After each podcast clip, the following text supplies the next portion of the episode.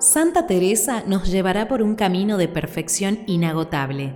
En su libro El castillo interior nos da una visión del camino que tenemos que seguir y nos va acercando a Cristo.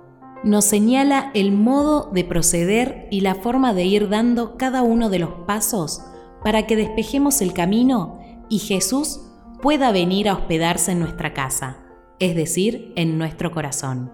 Santa Teresa nos muestra la tranquilidad cuando menos se tiene.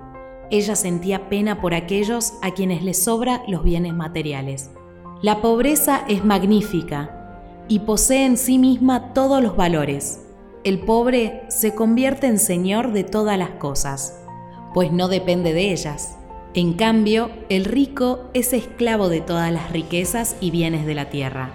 El pobre no se afana por tener riquezas, ni se desvive por agrandar a quienes tienen fortuna porque no pretende sus bienes ni busca su estima y respeto. La persona que sinceramente rechaza el dinero, poco le importa la estima de los demás.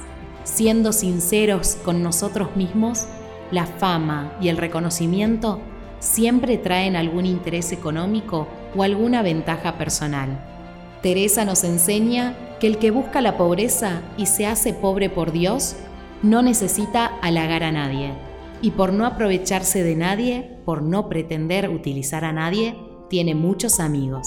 Santa Teresa de Jesús pensaba que es una gran ceguera querer que otros nos quieran.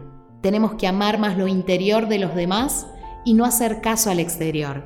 La pobreza va de la mano del verdadero amor. Hay que amar verdaderamente, buscando el bien mayor de aquellos que nos rodean.